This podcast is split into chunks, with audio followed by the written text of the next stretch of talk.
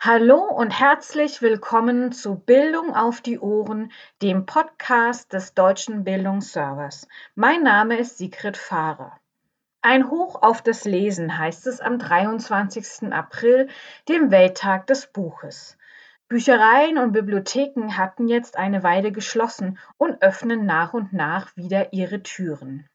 Wer sich noch nicht mit neuem Lesestoff versorgen kann, muss in der Zwischenzeit aber nicht auf spannende Geschichten und Abenteuer verzichten. Wir schreiben sie einfach selbst. Und das nicht nur auf Papier, sondern nutzen dafür Apps und Programme, die neue Textformen wie Chatgeschichten oder interaktive Bücher ermöglichen.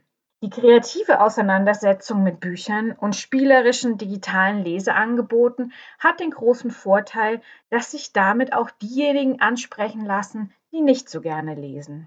Vor allem Kinder und Jugendliche können von der eingehenden Beschäftigung mit dem Aufbau von Geschichten, dem interaktiven Agieren mit dem Text oder dem Neu- und Nacherzählen von Lieblingsbüchern profitieren. Denn kreatives Schreiben zu literarischen Vorlagen kann als angewandtes Lesen verstanden werden.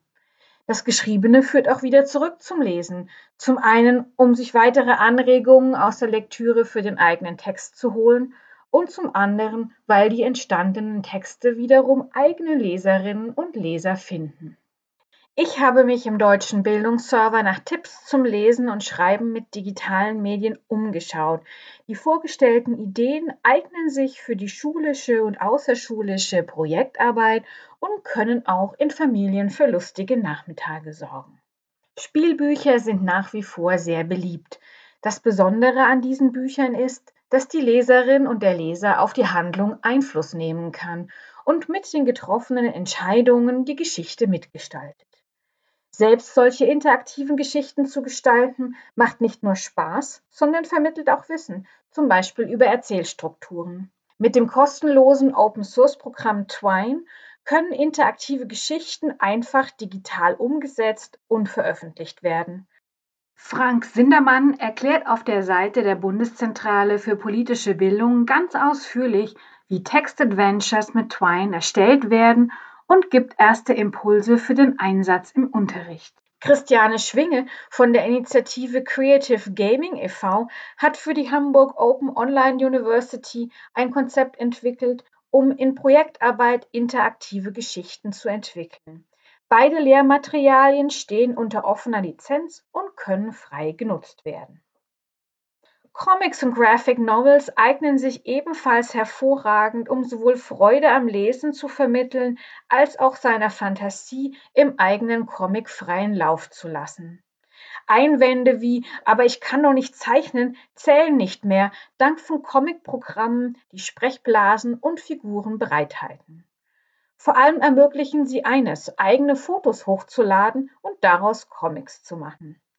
Der Landesbildungsserver Baden-Württemberg hält eine Materialsammlung bereit, die nicht nur Tools vorstellt, sondern auch Wege aufzeigt, wie Comics im Unterricht eingesetzt werden können.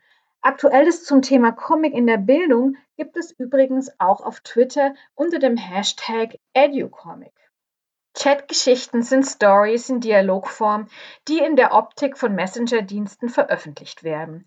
Schreiben können sie alle und das auch noch gemeinsam. Nele Hirsch erklärt in ihrer Tool-Empfehlung bei Open Advent, wie dies mit kostenlosen Programmen umgesetzt werden kann und gibt Impulse für den Einsatz von Chat Stories im Unterricht. Weitere Programme zum Selbstmachen sowie Apps zum Selbstlesen von Chat Stories stellt Jörg Lohrer für die Seite medienpädagogik-praxis.de vor.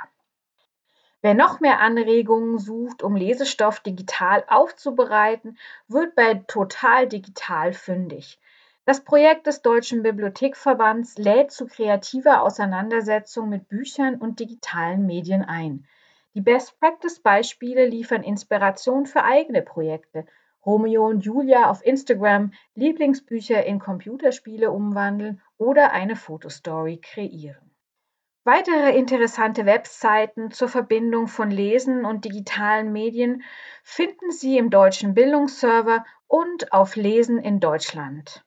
Links zu den erwähnten Seiten finden Sie im Bildungsserver-Blog. Wir wünschen Ihnen gutes Gelingen und einen schönen Welttag des Buches.